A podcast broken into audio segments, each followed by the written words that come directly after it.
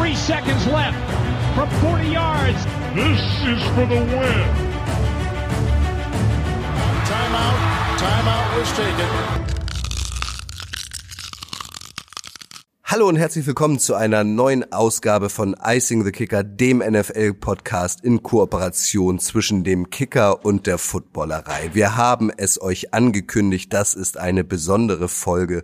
Minuten nach Ende des Super Bowls nehmen wir sie auf, teils aus den Kicker-Redaktionsräumen äh, Redaktionsräumen in Nürnberg, teils aus der Hotellobby in Duisburg. Heute dabei nach der Super Bowl Party der Footballerei sind Coach Schuan, Schuan Fatah von der Footballerei. Moin, äh, Schuan. Moin, moin, Kutsche. Ziemlich zerknittert. Wahnsinnsspiel. Und Flo ist heute dabei. Moin, Flo. Moin, moin. Lennart aus der Footballerei ist auch dabei, ein großer Eagles-Fan, den müssen wir gleich noch ein bisschen aufrichten. Moin, moin. Und die Live-Schalte nach Nürnberg. Moin, Grille vom Kicker. Ich grüße euch sehr. Die Finger sind noch wund, aber wie Coach schon gesagt hat, irres Spiel. Ich komme immer noch nicht ganz klar. Und ebenfalls in Nürnberg in einem anderen Raum aber ist Michi. Moin, Michi. Servus Kutsche, ja, nur einen Raum nebenan. Wir haben auch den Super Bowl zusammengeguckt, also so gut verstehen wir uns dann doch noch. Sehr gut, sehr gut. Also, der Super Bowl ist gerade erst zu Ende gegangen für alle die, die es nicht gucken konnten oder nicht gucken wollten, dieses Spiel. 38, 35 ist es am Ende ausgegangen. Ein irres Spiel für die Kansas City Chiefs. Nach 2019 geht der geht die Vince Lombardi Trophy wieder ähm, zu den Chiefs. Coach Schuan ganz allgemein zum Einstieg. Wie hat dir dieser Super Bowl gefallen? Gut, er hatte ja alle Dramatik, die man sich wünscht. Also der, der Mr. America verletzt sich wieder so ein bisschen am Knöchel und äh, Philadelphia stark gespielt in der ersten Hälfte. Und es war einfach alles dabei, was man brauchte. Ich, ich fand eben bezeichnend, dass dann das eingetroffen ist, weil ich habe ja vorher für Philadelphia äh, gestimmt, habe gesagt, die werden es schaffen, dass dann doch das Coaching und der beste Quarterback den Unterschied machen, weil die zwei Touchdowns. Die haben ja innerhalb von kürzester Zeit nach der Halbzeit hat Kansas City da gescored. Ich glaube drei Touchdowns und zwei davon, da war sah Philadelphia richtig alt aus. Das waren diese Quick Pass zu Pacheco und äh, Sky Moore, Skylar Moore und das waren einfach outcoached. Und das muss man einfach den, den Chiefs lassen. Sie, sie haben es dann einfach sich erzwungen. Nehmt uns mal mit, Michi und Grille, wie lief's in Nürnberg ab? Seid ihr durchgedreht da, weil ihr immer wieder den Text umschreiben musstet? Ja, der Grille war, glaube ich, der, der es äh, noch härter erwischt hat, weil er, weil er tickern musste. Ich hatte nur die Aufgabe, ein bisschen zu aktualisieren und den Bericht im Hintergrund zu schreiben. Aber das ist ja auch das Schöne. Ich meine, das, will, das wünscht man sich ja. Man wünscht sich richtig Action. Also ich glaube, so einen Super Bowl wie vor ein paar Jahren äh, Patriots gegen, gegen Rams hätten wir, glaube ich, alle nicht nochmal unbedingt gebraucht. Und das Spiel hat Bock gemacht, auch, auch äh, das auf diese Weise zu begleiten, glaube ich, Grille, ne? Auf jeden Fall. Also du sagst es ja gut. Ich meine, ich bin ja eher alter Ticker-Experte bei uns. Ähm, ich schreibe mir gern die Finger wund und da war es halt so, wie, wie der Coach auch gerade schon gesagt hat, meine Halbzeitfazits waren wirklich, die Eagles haben das Ding unter Kontrolle gehabt, haben vor allem die Uhr krass kontrolliert. Ich glaube 22 Minuten oder so in den ersten 30. Also das war schon krasse, krasses Coaching da auch von Siriani, aber dann, wie dann Andy Reid es danach adjusted hat, und dann gerade diese spiegelverkehrten Plays da auf Tooney und äh, Moore, das war schon absolutes Andy Reid Game und Mahomes hat es einfach 1A ausgeführt und da hat man auch seinen Knöchel gar nicht mehr gemerkt und dann eben das Ding am Ende mit 38, 35 so knapp und dann so ein High-Scoring Game. Das war schon alles krass und wie ich schon eingangs gesagt habe, das muss ich mir nochmal in der Zusammenfassung später oder morgen anschauen, weil das hängt einem schon noch nach, so krass war das. Wie ging's dir, Flo? Also hast du zwischendurch schon ähm, den Eagles-Sieg abgehakt oder irgendwann zwischendurch den Chiefs-Sieg oder wusstest du, dass es ein Spiel wird, was sich erst zum Ende hin entscheidet? Ich hätte mir, ich muss ja zugeben, ich hätte mir gewünscht, dass die Eagles gewinnen. Ähm, äh, alleine schon, um äh, ein guter Freund von Lennart zu bleiben. ähm, nein, aber ja, ich hatte eigentlich das Gefühl, also wie gesagt, ich, ich war für die äh, für die Eagles. Ähm, habe dann zur Halbzeit gedacht, äh, ja, wenn, wenn der Fumble nicht gewesen wäre, Kurt Schuhan und ich haben uns, haben uns kurz unterhalten in der Halbzeit und Schuhan meinte auch, äh, eigentlich haben die Chiefs Glück, dass die Eagles nicht, nicht klarer noch führen ähm, und, und so sah es für mich eigentlich auch aus. Äh, ja, aber und dann mit der Verletzung am Ende von Mahomes, wo hat man gedacht, mal sehen, wie sie jetzt aus der zweiten Halbzeit kommen, ob, ob das wirklich äh, funktionieren kann oder ob Chad Henney spielen muss. Am Ende, ja, sind wir alle klüger. Mahomes äh, ist äh, Wunderheilung äh, in der Halbzeit. Äh, das hat er jetzt zum zweiten Mal ge gemacht. In der Halbzeit äh, wieder fit, ist er wieder fit geworden, was auch immer sie ihm da in den Knöchel gejagt haben oder äh, was er einnehmen musste. Aber und, und Schuhan hat es eben auch schon gesagt, Coach und beste Quarterback äh, ja, drehen am Ende dieses, dieses Spiel.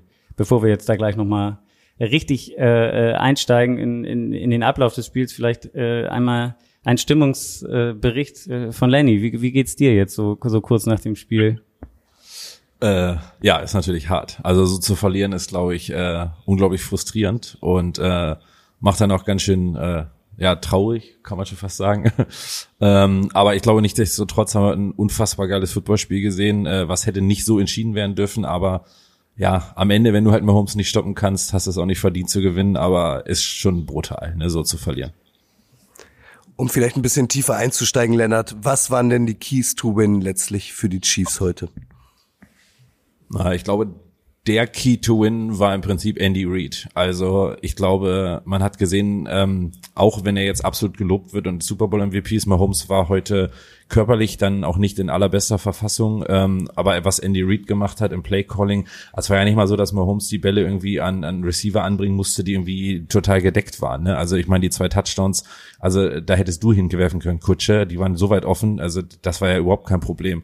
Ähm, also Andy Reid hat heute gezeigt, dass er einfach einer der besten Play-Designer-Caller der, äh, der Liga ist und hat damit mal wieder die ganze NFL vorgeführt. Und halt auch ne, ähm, er hat halt adjusted, was glaube ich sehr schwierig ist für einen Coach in so einem Spiel, weil in der ersten Halbzeit hatten die Chiefs auch ihre Probleme. Und er hat halt, er ist mit einem Gameplan rausgekommen in der zweiten Halbzeit, wo Mahomes einfach viele freie Würfe bekommen hat. Kelsey war zwar nicht mehr so eingebunden, aber dafür die Receiver. Und da muss man, glaube ich, Andy Reid echt also Hut ab, er hat zwar auch immer einen auf, aber ich ziehe meinen imaginären Hut vor Andy Reid. Das war meisterhaft, was er da gerade in der zweiten Halbzeit für ein Spiel gecallt hat als Playcaller. Ähm, er hat zwar, ja, mach du Grille. Ja, ich wollte nur ganz kurz einhaken an der Stelle. Und zwar hat er es halt verstanden, dass eben Mahomes mit seinem angeschlagenen Knöchel uns vielleicht nicht so viel Zeit hat und deswegen die ganzen Mahomes-Würfe, vor allem dann in der zweiten Halbzeit, die kamen ja so schnell immer rausgeschossen, was dann auch am Ende dazu geführt hat, dass einfach die Eagles keinen einzigen Sack auf Mahomes hinbekommen haben. Und das ist natürlich ein großer Faktor, wenn du das im Super Bowl von der D-Line hinbekommst, die eben einen absoluten äh, NFL-Rekord oder unter den drei Top-Sack-Maschinen aller Zeiten war mit 70 Sacks. Und dann kriegen sie keinen einzigen auf Mahomes hin, weil der einfach die Bälle so schnell losgeworden ist. Trotz seines Knöchels. Das ist schon einfach ein herausragendes ja, eine herausragende Leistung von Andy Reid und dann eben auch von Mahomes, der das 1 ausgeführt hat. Wie siehst du das, Schuhan? Äh, Bundes, Bundesschuhan? Äh, Ur, Ur, nee, wie, wie war, haben wir dich? Wir haben einen Schreibfehler gehabt auf der Grafik. Ouch. Ouch. Ouch Schuhan. Ja, genau. zu, Nochmal, es tut uns sehr leid, dass wir das gemacht haben. Nein, was ich fragen wollte, ein bisschen anschließend an Grille, ähm, er hat ja jetzt gesagt, also es gab keinen Sack. Wir haben alle über diese, diese D-Line gesprochen mit Sack-Rekord jeder äh, vier Leute, die über äh, Double Digit Sex haben. Mhm. Ähm, lag das nur daran, dass, dass die, dass die, ja, dass er so schnell geworfen hat, Mahomes? Oder war die O-Line, weil wir erinnern uns alle noch an den Super Bowl gegen Tampa Bay, da war die O-Line schlecht. Das war, war so ein bisschen der Key. Tampa Bay ähm, hat Mahomes nicht zur Entfaltung kommen lassen. Jetzt drei Jahre, drei, zwei, zwei Jahre später, oder? Sind es erst drei Jahre später? Ähm, ist eine, die O-Line eine ganz andere gewesen, zumindest heute. Warum haben die Eagles da überhaupt keinen, keinen Druck drauf gekriegt? Ja gut, du hast natürlich äh, mit den Chiefs und der Offensive Line der Chiefs, die ja auch zusammengewachsen ist, wir, wir haben ja immer gesagt, das ist auch eine Top-NFL-O-Line, aber nicht eben unter den Top 3 oder so. Und das haben sie aber ganz gut gemacht und ähm, haben eben da Mahomes clean gehalten. Und das war ganz wichtig, dass sie das hinkriegen. Wir haben es alle nicht erwartet, dass sie es schaffen, aber sie haben es geschafft. Im, im, Im, Umkehrschluss muss man sagen, die Chiefs D-Line hat da Jalen Hurts zweimal gesackt. Also das hätten wir, hätte ich nicht erwartet, wenn man, äh, ich habe ja immer mit diesem statistischen Wert rumgeschmissen, dass Dallas und San Francisco und New York Giants nicht nicht mal äh, Hurts berührt haben. Und jetzt kommen die Chiefs und machen das. Und ähm, ich, ich fand, das Spiel war eben auch ein da ging es nicht nur um diese beiden Touchdown-Pässe, sondern ich glaube, das hast du hast besonders in der zweiten Hälfte gesehen, wie ein erfahrener Coach einen riesen Unterschied machen kann. Also dass Mahomes zurückkommt und all sowas, das sind Dinge, die kann Reed nicht, nicht kontrollieren. Aber wenn du dir anschaust, wie das Spiel beendet wurde, wie McKinney an der Ein-Yard-Line sich hinkniet, und, um, um nicht gleich in die Endzone zu rennen, sondern den, dass sie dann am Ende des Tages den, den Eagles den Ball nicht mal wieder geben müssen. Also wir haben so oft gesehen, dass ein Running Back die Übersicht verliert, dass eine Offense die Übersicht verliert und mit einer Minute 40 McKinney äh, slidet an der Ein-Yard-Line. Das ist genial. Philadelphia hatte keine Timeouts mehr und dadurch konnten, konnten sie den Ball fernhalten. Und das ist Outcoaching. Das ist, das ist genau der Unterschied zwischen einem erfahrenen Head Coach und einem nicht so erfahrenen Coach. Und ich fand, das war, war ein, ein super Beispiel dafür, wie Erfahrung, weil wir immer darüber gerätselt haben, ist das denn so ein Unterschied oder so. Das war also ein Bilderbuch Finishing eines Games. Und ich fand das eigentlich irre. Bisschen schade. Ich fand auch, dass die Eagles ihr Laufspiel nie etabliert haben. Wenn der Leading Rusher Jalen Hurts ist mit 70 Yards äh, und danach kommt dann der nächste mit 21 bei sieben Versuchen äh, Gainwell. Da, also das hat mich zum Beispiel gewundert. Play Calling der Eagles, da wurde gar nicht, ich habe keine Linie gesehen bei den bei den Eagles, aber auch schon von Anfang an hat man dann, dann haben sie ihr Heil im Pass versuch, passen versucht und ich fand das ein bisschen komisch. Äh, Mahomes hat jetzt keine crazy Stats oder so. Da Jalen Hurts hat ein mega Spiel gemacht, bis auf seinen Fumble hat er ja, hat er ja über 300 Yards erworfen, hat drei Touchdowns selber erlaufen, einer erworfen. Das sind ja geniale Stats im Vergleich dazu. Verblasst ja die, verblassen die Stats von Mahomes. Aber wir lieben alle diese Story mit verletzt zurückkommen, Comeback-Kids und die Defense von den Chiefs haben eben, äh, haben abgeliefert. Hätte man nicht gedacht vor dem Spiel. Ja, und äh, das, was Schuhan gerade gesagt hat, erfahrener Headcoach und unerfahrener Headcoach, ich glaube, man hat es dann ganz klar irgendwie, auch wo du gesagt hast, die Eagles haben das Laufspiel gar nicht versucht zu etablieren, gefühlt haben die Eagles versucht, sich so ein bisschen selber zu outsmarten in der Offense. Also, dass man sagt, ja, die glauben alle, wir laufen. Äh, das heißt, wir werfen jetzt ganz viel. Und das hat ja auch echt eigentlich okay geklappt, aber ich glaube, man hatte diese Baseline irgendwann in der ersten Halbzeit, glaube ich, äh, ich habe das zu Flo irgendwann gesagt, äh, als es dann Halbzeit war, oder als Mahomes wieder aufkam. Also Mahomes war gefühlt in, in Echtzeit sozusagen 25 Minuten nicht auf dem Feld.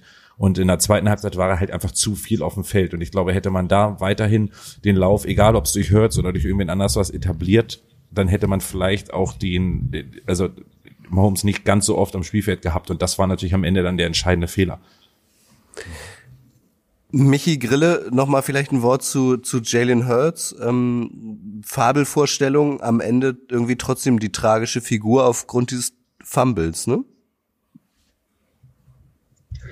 Ja, gut, aber ich finde trotzdem, dass man Jalen Hurts jetzt keinen großen Vorwurf machen kann. Klar, das Fumble ist bitter, weiß ich auch irgendwie, so groß unter Bedrängnis war er ja nicht, wie das passieren konnte.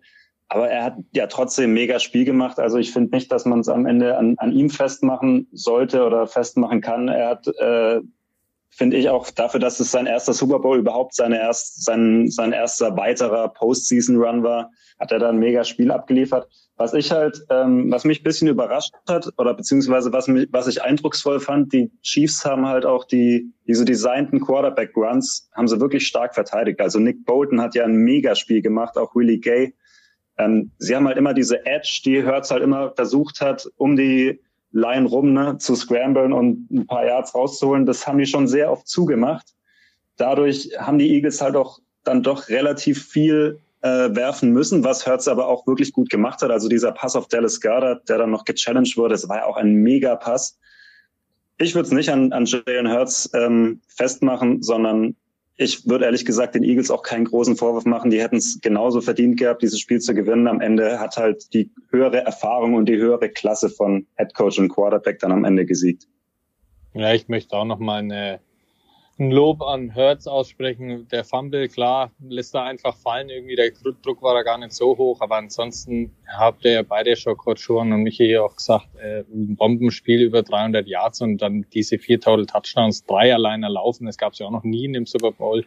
Und wenn man da dann einfach mal zwei, drei Jahre zurückgeht, als äh, Hertz in die Liga gekommen ist, wo man sich nicht sicher war, ist das so ein Franchise-Quarterback, setzen die Eagles da irgendwie nach Wentz auch mal richtig drauf dann letztes Jahr in die Playoffs reingekommen, da ist er noch relativ kläglich wieder ausgeschieden direkt und jetzt liefert er hier in seinem ersten Super Bowl mit, glaube ich, 24 Jahre ist er alt, so ein Spiel ab. Also unglaubliche Ding, der hat er echt seine Offense getragen und hat er ja echt einfach Bombe abgeliefert und hätte vielleicht sogar wenn man mal zu dem MVP-Titel kommt, denn am Ende Mahomes natürlich mit seiner Knöchelgeschichte ist natürlich auch wieder typisch amerikanisch.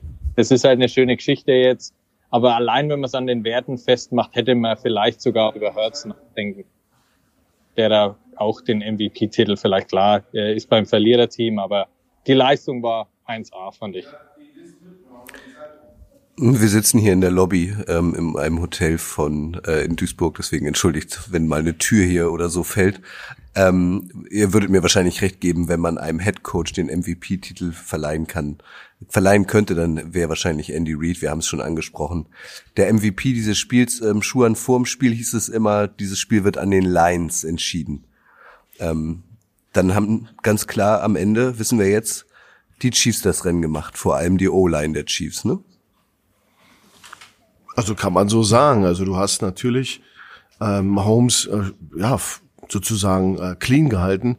Und ich fand auch, dass die Protection super war. Die, die Eagles haben mit verschiedenen äh, Blitzen und verschiedenen kreativen Sachen probiert, da ranzukommen an Mahomes, weil die haben natürlich Blut geleckt. Die haben gesehen, der ist angeschlagen, die wollten natürlich dann ran. Aber wie sie das bestraft haben, wie, wie, wie das äh, Quick Passing Game dann etabliert wurde, wie dann auch äh, Kelsey teilweise sträflich alleine gelassen wurde. Also ich habe viel mehr Double Coverage erwartet auf ihn, äh, besonders Richtung Red Zone. Da war, war wenig zu sehen. Also dann lief er teilweise komplett frei über die Mitte. Und das waren die Dinge, die wir angesprochen haben. Also die Offensive Line hat Holmes genug Zeit gegeben. Und man muss dazu sagen, dass dann natürlich auch der lange, lange Lauf in der zweiten Hälfte von Mahomes von der eigenen Hälfte bis in Field Goal Range, das war so ein bisschen der Neckbreaker für mich. Ich habe da das Gefühl, hab da da brachen dann die Dämme und dann war das wie eine Lawine, die du nicht mehr aufhalten kannst. Und das äh, macht immer ein klasse Team aus. Das, da, da kann Philadelphia so gut sein, wie sie wollen. Im Endeffekt ist egal, wie gut du vorher warst, du musst jetzt abliefern. Und da hatte ich das Gefühl, da war dann, war dann vorbei. Und dann ging es eben auch los mit diesen, diesen, äh, mit diesem Gefühl bei mir, dass die outcoached werden. Dass die jetzt gerade, gerade so ein bisschen, dass die Eagles schwimmen und keine Antworten gefunden haben. Also offensichtlich wurde der erste Tooney-Touchdown, der super genial, äh, äh, da wurde gescoutet, wie die auf Motion reagieren, dann wird die Motion abgebrochen und wieder in die Flat gegangen. Also ein super Play und dann machen die das gleich wieder danach und scoren schon wieder damit. Und da fragt man sich, wurde das besprochen vorher? Hat, hat jemand probiert, das zu adjusten? Und das sind so die Dinge, die, die mir aufgefallen sind. Ähm, also ich finde in den Trenches, da hat man keinen Unterschied gesehen. Ich fand, die Chiefs haben das super gemacht. Und ähm, ja, also man kann sich natürlich hochziehen, dass sie alle kurz, kurzen Yardage-Sachen mit ihrem QB-Sneak äh, geschafft haben, aber davon kann man sich im Endeffekt nichts kaufen. Äh, du musst scoren, du musst Punkte machen. Und äh, nochmal, ich war sehr beeindruckt, wie die Chiefs das Spiel nach Hause getragen haben und wie die Chiefs das eigentlich einfach den Sack zugemacht haben in einer taktisch so guten Art, wie es also, also eigentlich perfekt. Es war ja auch immer so ein bisschen eigentlich das, das Manko, was man Andy Reid ja gerade zu seiner Zeit in Philadelphia immer ein bisschen äh, zur Last gelegt hat, dass er ja die Uhr nicht so toll managen kann. Und jetzt, wie du gerade gesagt hast, ich glaube, besser kann man es ja nicht managen. Auch mit diesem McKinn, der, mit dem Slide an der One-Yard-Line, er hat es perfekt gemacht. Ich glaube, es waren eigentlich ja noch äh, fünf Minuten auf der Uhr, als die Eagles, als die Eagles ausgeglichen haben. Und am Ende hatten sie halt noch zehn Sekunden Zeit und das ist halt keine Zeit mehr, um noch was zu machen. Und das war perfekt gespielt von vorne bis hinten. Also ich glaube, wir sind uns alle einig, äh, Andy Reid ist der MVP der Herzen dieses Spiels. Mich würde an der Stelle, ja, das passt gerade ganz gut, auf Lennys Meinung oder irgendwie Das wollte ich auch gerade fragen. Wie er, wie er da die letzten Minuten erlebt hat. Ich zum Beispiel aus neutraler Sicht habe dann auch hier zu Michael eben gesagt, ich würde es mir wünschen, als eben noch so eineinhalb, zwei Minuten auf der Uhr waren, dass die Eagles halt noch irgendwie so eine Minute am Ende auf der Uhr haben, um dann noch einen einigermaßen geordneten Drive ausziehen zu können und dann eben Coach Andy Reid ist so geil und McKinnon hört quasi auch drauf. Es ist ja auch schon oft mal in der Liga vorkommen, dass irgendwie das vielleicht sogar angesagt wurde und der Spieler dann trotzdem vor lauter Hilfe, ich bin kurz vor der Endzone, ich renne jetzt trotzdem mal rein, aber nee, der stoppt dann der Ein-Yard-Linie und lässt dann euch äh, nur hier 10, 11 Sekunden übrig. Dann möchte ich mal wissen, was da durch dich so durchgegangen ist in dem Moment. Achso, ich, ich möchte, ich grätsche da noch mal kurz rein, weil ich dachte, du, du spielst an auf die, auf die eine Strafe am Ende, ähm, bei dem letzten Drive der, der ja, Chiefs. Das, äh, weil das war ich so, fand ich so ein Moment, so dass, also für mich, keine Ahnung, in dem Moment war es kein Playoff äh, faul. Wenn man, wenn man sieht, was sie, was sie sonst an, an Pass Interference oder Holding oder was gepfiffen haben, keine Ahnung. Ich fand das in dem Moment zu wenig. Ich weiß nicht, wie, wie es dir da ging, Lenny. Hast du dich darüber äh, aufgeregt oder was, was du, was du gesagt, die Lawine rollt und wir kriegen sie eh nicht gestoppt und es wäre egal gewesen. Ähm, also die Lawine hat ja gerollt und wir haben sie nicht gestoppt bekommen. Ähm, da hat man es dann einmal gestoppt. Ich meine, den Ball hätte er egal, also Bradbury, egal was er gemacht hätte, den, der Ball wäre niemals gefangen worden.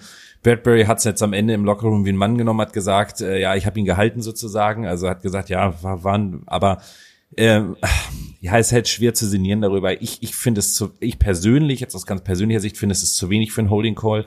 Und ich weiß nicht, wie Chiefs-Fans das sehen, aber ich hätte es auch gern gesehen, dass die Eagles hier noch wenigstens irgendwie eine Minute gehabt hätten, drei hinten, ähm, entweder auf Touchdown oder das Field Goal zu gehen. Das wäre einfach ein episches Ende für ein episches Spiel gewesen, vielleicht mit einem anderen Ausgang. Und das wurde, fand ich, mir als Eagles-Fan natürlich, für neutrale Zuschauer kann ich nicht sprechen, weil dazu habe ich zu sehr die Fanbrille auch immer noch auf heute äh, Morgen ähm, wurde mir so ein bisschen die Chance dafür genommen, einfach noch ein episches Ende in so einem Super Bowl zu sehen. Und nochmal auf diese emotionale Frage äh, von Grille zurückzukommen. Was ging in dir vor, als McKinnon wirklich sehr, sehr smart kurz vor der Endzone weggegleitet ist? Ähm, ich dachte, wow, der Boy ist echt smart, also muss man wirklich sagen. Ähm, man hat ja bei den Eagles dann tatsächlich auch gesehen, die stoppen ihn und ich glaube, also er hat wirklich, glaube ich, im allerletzten Moment hat er noch den Gedanken gefasst, oh Gott, ich muss ja stoppen, weil er war ja schon, man hat es ja gesehen, der Fuß war ja dann schon auf der Goal-Line sozusagen. Äh, ich hätte ein bisschen gehofft, dass der Ball auch schon drüber wäre. Ähm, war halt, ist halt, das ist halt erfahrenes Coaching dann, ne? Also das wurde angesagt wahrscheinlich von äh, Bienemy und von, von Reed, geh bloß runter und der hat's gemacht und das ist, ja, das ist halt das, was dir am Ende so die Spiele halt auch gewinnt, da nicht blind reinzurennen, sich nicht feiern zu lassen, ein Salto zu machen, Flickflack und zu sagen, ich bin der Allergeilste hier, äh, guckt meine Trikotnummer an, sondern er hat einfach smart für sein Team gespielt äh, und halt den Touchdown, ich meine, im Super Bowl einen Touchdown zu machen, ist halt auch nicht so oft, ne? Wer macht das schon so oft, außer Tom Brady, der halt Hunderte wirft, ähm, und er hat einfach smart gespielt, muss man ihn einfach für loben. Kutscher, was möchtest, wolltest du sagen? Ich hatte ein, eine, eine Frage, die ich noch in die Runde werfen wollte, aber ich, du wolltest Ja, ich würde auch noch mal ein anderes Fass aufmachen. Ich wollte auch ein anderes Fass aufmachen. Okay. Möchtest du deins zuerst aufmachen oder ich meins zuerst? Wollen wir eine Münze werfen? Nee, Oh, können wir da noch mal kurz schon genug für den haben aufgenommen? die Chiefs gewonnen. Das heißt, ähm, dieser Fluch nach acht ähm, Super Bowls ist jetzt auch tatsächlich mal gebrochen. Sonst war es ja die letzten acht Super Bowls. Wer den Münzwurf gewinnt, verliert den Super Bowl. Aber können, dafür- können das- wir auch ab, ab, aber das ab- weiße ablegen. Trikot ist noch aktuell dann jetzt, oder? Also das war ja auch, die, die mit dem weißen Trikot spielen, haben doch auch die letzten, waren das sogar, ich weiß nicht, wie viele es waren, aber es waren auch eine Reihe von Spielen, äh, die, Mhm. die, die gewonnen haben. Das ist ja jetzt so geblieben dann sozusagen. Komm, dann Aber mach ich ich kurz meine, die Eagles hätten den Super. Bowl gewonnen, oder? Wie bitte? Ich meine, die Eagles hätten den Cointoss gewonnen. Nee, Nee, nee, die Chiefs haben haben gewonnen. Ne, sicher? Die, Chi- die Chiefs haben dann äh, die Third zur zweiten Hälfte. Also waren die Chiefs. Okay, aber, aber dann ist zumindest äh, ein Fluch ist gebrochen, der MVP-Fluch im 21. Jahrhundert. Ne? Zum ersten Mal ein MVP, äh, der auch die, den Super Bowl gewonnen hat. Seit, seit 99 Kurt Warner. Ja, der alte Kurt. Welches Fass wolltest du denn aufmachen? Ich mache jetzt das Fass ähm, Rasen auf. Der war ja offenbar sehr glitschig, Schuhan. Hast du sowas schon mal erlebt, vor allem im Super Bowl? Äh, nicht im Super Bowl, aber in München. äh, ähm, das, das hat mich sehr gewundert. Man munkelte von fast einer, einer Million war der Rasen wert, wurde ähm, gehegt und gepflegt. Zwei wieder. Jahre lang. Drei Jahre lang, Zwei zwei Jahre, Jahre, ja. lang. Und dann ist, kommt da sowas raus. Hm, das ist sehr untypisch für die NFL. Also es war katastrophal. Also da war ein, ein Key, Key Play, ein Money Down war das da nicht geschaffte zweite und eins äh, kurz vor dem Fumble von ähm, Jalen Hurts. Da hätte ähm, wer auch Sanders oder oder wer auch immer das war, der fiel ja hin kurz vorher und danach kam der Fumble. Ja, hätten sie da First Down gehabt, wäre alles anders gekommen ähm, hat Einfluss genommen aufs Spiel und fand ich natürlich nicht schön und alle Beteiligten und wir haben uns auch teilweise komisch angeguckt da beim beim beim Zusammensitzen und haben gedacht, das sieht ja aus wie in Deutschland. Ja, ich muss vor allen Dingen sagen, äh, kleine Anekdote an dieser Stelle. Ich war ja vor ein paar Jahren mal in, in Phoenix, Arizona in dem Stadion. Da war allerdings wurde Fußball gespielt. Da war aber der Greenkeeper von den, äh, der war quasi Hausherr und der hat ganz genau auf seinen Rasen aufgepasst. Also wir durften zum Beispiel, deswegen habe ich gedacht, das muss ein Top-Rasen werden, weil ich habe noch nie jemanden gesehen, der so auf seinen Rasen aufgepasst hat wie dieser Greenkeeper da. Wir mussten mit so uns so Teppich auslegen, um zu unseren Kameras zu gehen, damit wir nicht zu lange auf dem, auf dem Rasen stehen, sozusagen.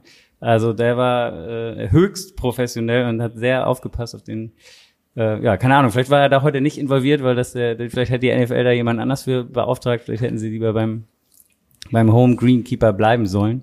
Ähm, ja, das nur als kleine äh, Anekdote. Es wäre natürlich, wäre natürlich unfassbar gewesen, wenn Batka dann ausgerutscht wäre beim letzten Kick. Ja. Ne? Das, das so wie, so wie der, so wie, wer war der, der, äh, so wie, wie heißt der Kicker von den Eagles? Bei dem einen Kickoff ist er doch auch ausgerutscht. Elliot, Elliot genau. Jack ja. Elliot, ja. Da hat man das dann gesehen, wie, wie wild das auch beim Kicken äh, äh sein kann. Abschließend zum Rasengrille. Wie ja, ähm, hast du das erlebt? Hertz hat, glaube ich, zwischen dem ersten und zweiten Quarter, glaube ich, sogar die Schuhe gewechselt. Das wurde, glaube ich, zur Halbzeit irgendwo eingeblendet. Und dann hat man ja irgendwann nochmal diesen riesen Haufen an Cleats gesehen, äh, weil dann irgendwie der ganze Stuff von den Eagles, glaube ich, war der Haufen, äh, da irgendwie in die Kabine gerannt ist und dann noch alle möglichen Ersatzschuhe rausgeholt hat, falls irgendwie der eine oder andere Spieler noch seine Schuhe tauschen will. Also das fand ich schon gerade für so einen Rahmen, also es war ein Münchenspiel schon erstaunlich. Äh, da war es ja auch schon ein großer Rahmen und jetzt war es einfach das Super Bowl und dann haben die da so einen Rasen beieinander. Also gerade für uns in Nürnberg eigentlich untypisch, weil der erste FC Nürnberg spielt zwar im Abstiegskampf von der zweiten Liga, aber für einen guten Rasen ist er hier immer bekannt. Und dass wir das dann auf der größtmöglichen Footballbühne nicht sauber hinkriegen, das hat mich schon sehr erstaunt. Nächster Super Bowl in Nürnberg, ja. ja, genau. Ich hatte noch, noch eine andere, weil Lenny vorhin Smart sagte. Smart was mir von den Eagles noch auf jeden Fall sehr in Erinnerung geblieben ist, ist der Quarterback Sneak. Jetzt die Frage an Coach Schuhen, ist das was, was du mitnimmst, vielleicht zur Nationalmannschaft und, und äh, wo du dir was abguckst für die, für die deutsche Nationalmannschaft, weil das war ja wirklich sehr, also die waren ja nicht, sind nicht zu stoppen mit der Technik, die sie da angewendet haben sind die, ja, also da sind ja sogar zwei Yards drin jedes Mal. Also ähm, das muss man noch, noch mal, fand ich, äh, war sehr auffällig in diesem Super Bowl. Ja, auch auffällig, dass, wie sie es machen. Du hast es genau gesagt. Sie tauchen eben drunter und es, es erinnert eben erinnert sehr an Rugby, ein Rugby-Scrum und ja. äh, mit Malata als linker Tackle, der ja ein Rugby-Spieler ist. Ich bin mir ganz, ganz sicher, dass der das dass er das mit eingebracht hat und sein Coaching-Staff gesagt hat, ich komme aus diesem, aus dem Sport, wo das herkommt und wir können das besser machen als der normale Sneak, ähm, weil sie so unique sind und einzigartig. Also ich glaube schon, dass man sich da was abgucken kann und man kann sich sowieso, sowieso ganz viel vom Rugby abschauen. Also alleine das Tackling und viele Dinge ist ja schon in den Football rübergekommen. Aber das war jetzt offensichtlich und glaubt mir, im nächsten Jahr werdet ihr alle NFL-Teams sehen, die die na, Quarterback Sneak so machen. Also das ist ja eine Copycat League und die machen das alle nach und die werden jetzt in der Offseason dann ähm, ja mit Siriani reden oder mit irgendjemand anderen und den Eagles und sich die Informationen holen. Ja, ich bin gespannt, wer als erstes das Gegenmittel dann findet, wie das dann aussieht. Schwer. Vielleicht eine Regeländerung. Also ich habe, wir hatten, wir hatten, wir hatten wirklich schon drüber geredet. Das ist ja, also wenn das wirklich irgendwann so ist, dass alle das, dass so ein Quarterback Sneak halt so ein 95% Play ist, dann musst du ja irgendwann, um um es nicht zu langweilig machen, wahrscheinlich eine Regeländerung einführen, weil anders kannst du es ja fast nicht mehr stoppen. Es war ja auch krass. Chris Jones, glaube ich, den hat man ja auch einmal eingeblendet gesehen, wie er sich aufgeregt hat, weil er ja ein, zwei Mal bei diesen Sneaks sogar dran war. Aber diese Sneaks laufen ja dann oft bei den Eagles auch noch so ab, dass zwar Hertz kurz gestoppt ist, aber dann schieben alle auch noch einmal mit neuer Kraft weiter und dann geht's eben zwei, drei Yards noch voran. Ja, das ist geschuldet auch der Regeländerung in der NFL. Das ist ja dieses Helping the Runner ist ja ähm, abgeschafft worden. Das war früher ja eine, eine, eine Strafe. Und seitdem, und es ist so cool zu sehen, wie die NFL so schnell adaptiert. Das wird abgeschafft und schon findest du immer jemanden, der dann sozusagen äh, diese neue Technik anwendet, weil es ja jetzt erlaubt ist. Also das ist äh, jetzt modern geworden, seitdem die ja NFL dieses Helping the Runner abgeschafft hat. Ja, also mhm. also du kannst jetzt von hinten schieben, du darfst nur nicht ziehen von vorne. Du musst ja. eben von hinten anschieben und das wird noch andere. Äh, Philadelphia macht es teilweise mit Running Backs noch hinter. Ich warte auf die Zeit, wo dann da D-Liner hinten stehen und dann äh, vielleicht aus einem Quarterback Sneak äh, fünf Yards, sechs Yards Raum gewinnen werden, dann werden die Leute gar nicht mehr normale Spielzüge machen, weil dreimal sechs ist was? Immer ein First Down. Ja, krass. Ja, Kutsche, noch, äh, wir müssen auf jeden Fall noch über die Halftime-Show reden. Das ja, die habe ich auch noch auf dem Zettel. Dürfen wir nicht vergessen. Ja. Und ich würde gerne auch noch mal, ich weiß nicht, ob es noch, noch Themen zum Spiel gibt. Ähm, aber äh, was ist das jetzt, was bedeutet dieser Sieg heute für die Legacy von, von Mahomes? Das ist der zweite Super Bowl für ihn. Ähm, Was? Bist du eine schöne Frage für den Kicker? Ist eine schöne Frage für den Kicker. Soll ich an die Jungs stellen? Ja, okay. Also, äh, also Kutsche hat mir hier, nein, aber es ist der zweite Super Bowl, das hebt einen schon schon weit ab ähm, von von vielen anderen, den zweiten zu haben. Er hat ihn jetzt, äh, ja, keine Ahnung, in seinem dritten Super Bowl den zweiten Sieg. Ähm, was sagt ihr? Äh, wir haben hier auch äh, darüber diskutiert, dass quasi schon vorm Spiel ja eigentlich feststand, dass hier Travis Kelsey und natürlich Andy Reid quasi jetzt schon längst auch vor dem Super Bowl schon irgendwann in die Hall of Fame eingehen. Jetzt mit dem nächsten Ring sowieso und Mahomes hat es quasi jetzt hat mit dem Sieg eigentlich auch schon jetzt fertig gemacht, aber er wurde, glaube ich, auf dem Podest oben, als dann äh, dem äh, Besitzer Hunt die Trophy übergeben wurde und danach er im Interview war, Mahomes, hat dann, glaube ich, auch gefragt, ja, wie er denn zu der Legacy jetzt hat hier, was, was er dazu zu sagen hat. Und er hat gesagt, ja, er möchte noch gar nicht von einer Legacy sprechen, sondern die sind noch lange noch nicht fertig. Und so, wenn das so zusammenbleibt, sehe ich das eben auch, dass quasi die Chiefs mit ihrem frischen, modernen und kreativen mm, Mastermind-Football durch Andy Reid da schon noch in den nächsten Jahren noch das ein oder andere Mal da hochkommen können. Also das ist jetzt schon eine eindrucksvolle Serie. Ich meine, wenn du fünfmal in Folge allein ins AFC-Finale kommst und dabei dreimal in Super Bowl und den zweimal gewinnst, ist das schon beeindruckend und erinnert halt krass an die äh, Anfänge mit den Patriots bei Belichick und Brady. Und ich denke mal, ja, das ist jetzt mit dem äh, absoluter Meilenstein für Mahomes. Natürlich die amerikanische äh, Hollywood-Geschichte mit seinem Knöchel noch dazu. Das ist jetzt schon in der Geschichte fest verankert und ich denke mal, es geht so weiter. Ich, ich glaube auch, nicht nur was jetzt seine Erfolge angeht, auch was seinen Playing-Style angeht. Also ich persönlich, da ist Aaron Rodgers der Einzige, der was das Talentlevel äh, angeht, einigermaßen noch an Mahomes rankommt. Das ist für mich der talentierteste Spieler, den ich auf dieser Position gesehen habe. Auch wenn er vielleicht gar nicht mal so was äh, Quarterback Play, was wie du es so äh, teachen würdest, vielleicht gar nicht mal alles perfekt macht. Aber er hat so einen, einen Arm, das ist einfach, das, sowas kannst du niemandem beibringen. Und ich glaube, dass er auf vielen Ebenen äh, sich jetzt schon in den Geschichtsbüchern verewigt hat. Und wenn dann alles mal vorbei ist, äh, bin ich mal gespannt, ob dann Tom Brady noch der GOAT ist. Oha. Da ist der GOAT gerade abgetreten und schon, schon steht der neue, steht der neue auf der Matte. Der GOAT ist weg, lang lebe der GOAT. Gut, das heißt, Tom Brady kann sich noch, warte mal, er muss jetzt fünf Jahre warten, bis er in die Hall of Fame kommt. Könnte schon eng genau. werden. Das heißt, er könnte in die Hall of Fame kommen, wenn, wenn Mahomes, obwohl das, die, die Honors sind ja immer davor. Das heißt, äh, die, die Hall of Fame-Wahl ist doch immer die Woche davor oder die paar Tage davor. Das heißt, er würde noch reinkommen als ähm, äh, Spieler mit den meisten Super Bowls. Also ähm. Ja gut, ich meine, ich meine, Mahomes hat natürlich auch in der AFC die nächsten Jahre einen Joe Burrow, den er dann immer schlagen muss. Das wird, glaube ich, so ein bisschen das neue Peyton Manning gegen Tom, äh, gegen Tom Brady könnte ich mir vorstellen. Und natürlich auch noch einen Josh Allen, den er schlagen muss, einen Trevor Lawrence, der jetzt hochkommt. Das werden schon spannende Duelle und ähm, da muss er sich auch erstmal behaupten. Aber wenn er das schafft, gegen diese starke Konkurrenz in den nächsten Jahren, ich sehe bei ihm immer noch Sky's the Limit. Lenny, wie ist man das? Muss ja, ah, ja.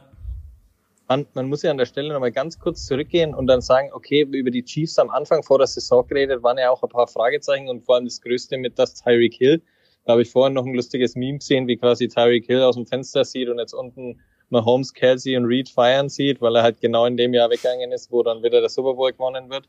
Aber da hat man viel drüber geredet, okay, wie, wie passen sie das Spiel jetzt an? Und das hat die Saison über funktioniert, hat in den Playoffs funktioniert und hat jetzt heute auch nach der eigentlich halb verkorksten ersten Hälfte dann auch in der zweiten top funktioniert, dass sie dann so zurückkommen und dann am Ende des Jahr mit Andy Reid Football und Cleverness da auf ihre Seite ziehen. Das hat, finde ich, da wirklich nochmal ein Ausrufezeichen gesetzt, dass man vor der Saison auf die Art und Weise vielleicht gar nicht hat kommen sehen.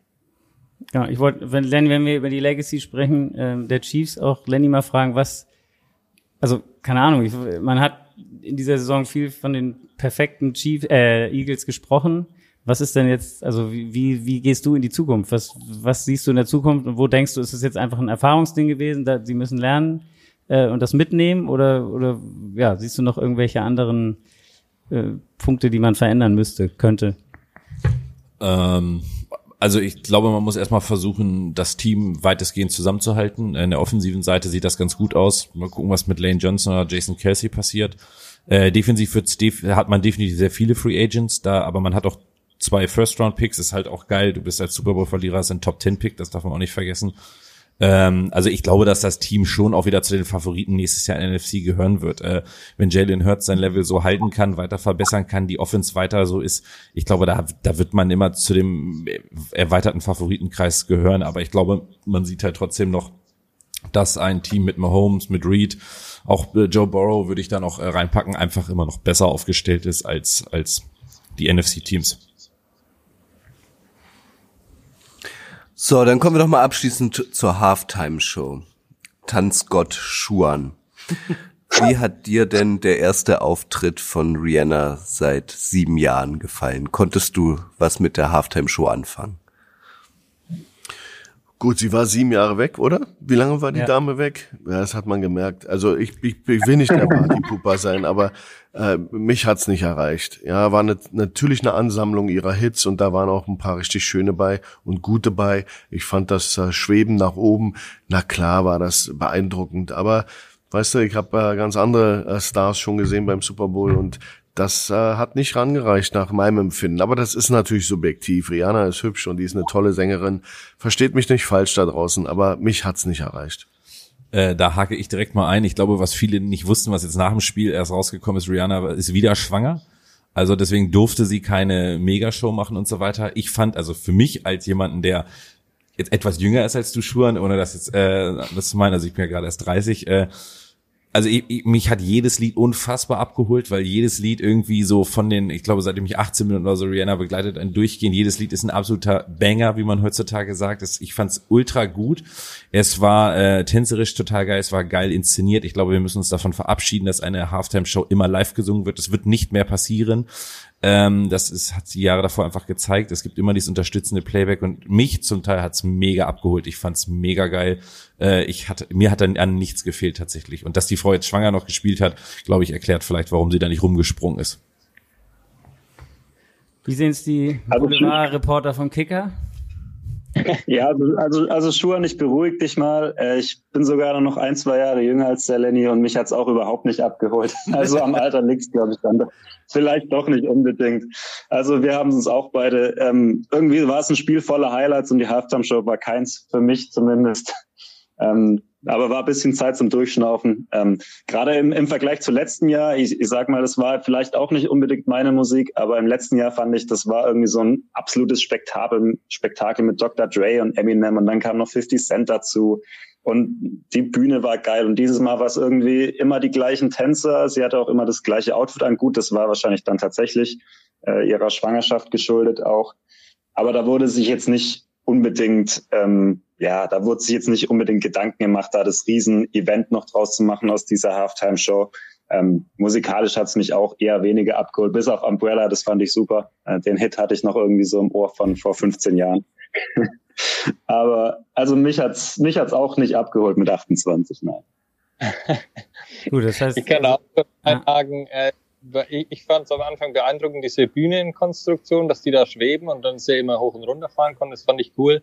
Ich fand auch am Anfang diese vielen Tänzer cool. Ich hätte mir halt irgendwie so eine farbliche Abwechslung ein gewünscht. Das war halt dann immer ihr rotes Kleid und diese vielen weißen Schwärmer drumrum.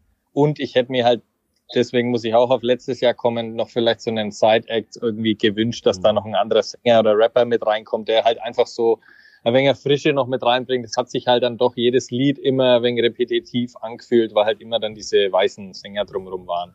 Deswegen war es jetzt auch kein riesen Burner, aber ich warte ja sowieso seit Ewigkeiten auf Metallica als alter Metalhead, also ja. Ja, voll. schauen wir mal, schauen wir mal, wann es damit klappt. Ja, das wird höchste Zeit. Las Vegas. Las Vegas ist ähm, Metallica-Zeit. Ich fand es tatsächlich, also ich bin ja Freund des Boulevard, wie ihr wisst, ähm, aber ich fand es tatsächlich teilweise zu obszön. Also jetzt, wenn ich höre, dass sie schwanger war und sich die ganze Zeit irgendwie in den Schritt fasst und dann auch noch an den Fingern riecht und so, ich fand das also sehr obszön irgendwie für US-Verhältnisse. Ja, man muss ja irgendwas bieten auch, oder? Also. Ja, Nipplegate ist jetzt auch schon 20 Jahre her, ne? Ja, da muss mal was Neues kommen. Na, ich habe mich ertappt, dass ich Max fragte, ob, ob sie eben ein bisschen dicker geworden ist. weil niemand wusste, dass sie schwanger war. Also mich hat mich hat das jetzt gerade überrascht. Vielleicht, okay, vielleicht habe ich es nicht gelesen im Internet, vielleicht hätte man es vorher wissen müssen. Aber mir, mir fiel ja. auf, dass sie eben ähm, ja ein bisschen schwerer aussah, als sie früher aussah. Und dann natürlich jetzt verstehe ich's, ähm, was ja auch nicht schlimm ist. Aber wie gesagt, das war dann so ein bisschen bei mir dann so dieses, ähm, ja, sie war eben lange, lange weg und man sieht's dann auch noch bei ihr und sie ist ja nun eine Künstlerin und in den USA, da sind die ja eigentlich zeitlos, diese Künstler so von der Appearance und wie sie aussehen, ja. Und na ist doch so, die sind, die werden ja sehen ja mal gleich aus. Ähm, Bei uns sind sie auch zeitlos mit na, Udo Lindenberg.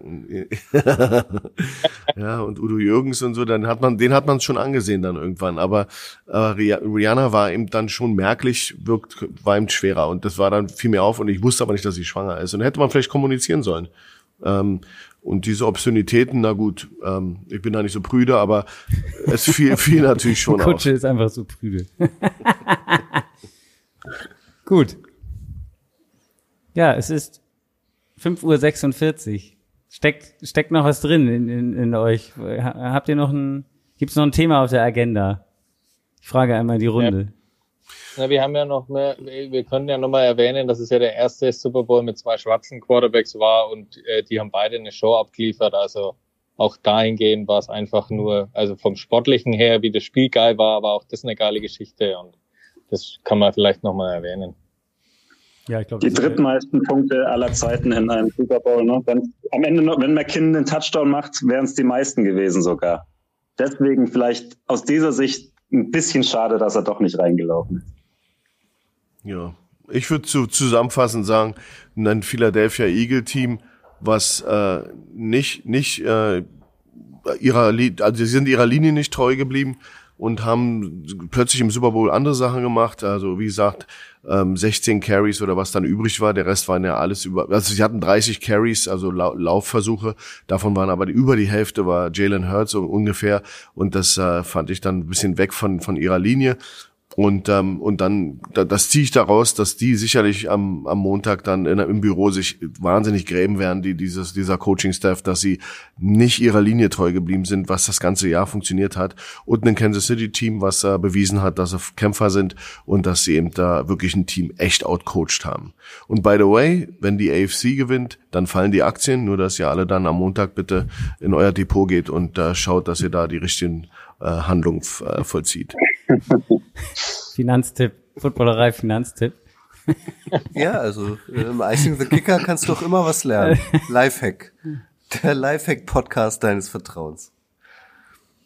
Ja, dann würde ich sagen, schließen wir das Ganze mal ab. Also ich persönlich bin jetzt seit 24 Stunden auf den Beinen. Ich weiß nicht, wie es euch geht. Ähm, wird mal Zeit nochmal für eine Mütze Schlaf, oder? Auf jeden ja. Fall. Schade ist halt jetzt wirklich, dass es bitter ist. Deswegen, ich gehe immer nicht so gerne in so ein Finale rein, weil man weiß ja gleichzeitig, dass jetzt wieder die lange Pause bevorsteht. Das kann am Anfang immer noch ein wenig bis zum Draft mit äh, Free Agency und so weiter immer noch ganz witzig sein, aber spätestens danach fällt man dann in dieses Loch. Und in dem bin ich jetzt schon irgendwie halb mit drin, dass ich halt weiß, ah, erst im September geht der geile Sport wieder weiter aus der NFL. Ja. Aber wir fallen ja nicht in ein Loch, Grille. Am kommenden Donnerstag gibt es schon die neue Ausgabe von Icing the Kicker. Jawohl. Bis dahin hangel ich mich. Ein paar Frühstückseier wird es auch noch geben auf dem Weg dahin. Sehr gut. Gut. Dann vielen Dank an euch alle ähm, für eure Zeit, dass ihr jetzt auch kurz nach dem Spiel noch parat standet. Immer wieder gern. Gern, nach dem Super Bowl sowieso. Da ist die Nacht ja sowieso kurz. Die eine Stunde mehr oder weniger reißt es ja nicht mehr raus. Gut. Und man kann jetzt schön zum Bäcker fahren und kriegt da die ganz frischen Sachen. Sehr gut. Na dann hat sich das ja richtig gelohnt heute auf jeden Fall. An alle, die uns äh, jetzt gehört haben und auch noch nicht geschlafen haben, gute Nacht an alle, die jetzt aufgestanden sind und als erstes dieses, diesen Podcast hören. Ähm, habt einen fröhlichen Tag. Gute Nacht, John Boy. Tschüss. Tschüss. Ciao, ciao. Gut. Ciao.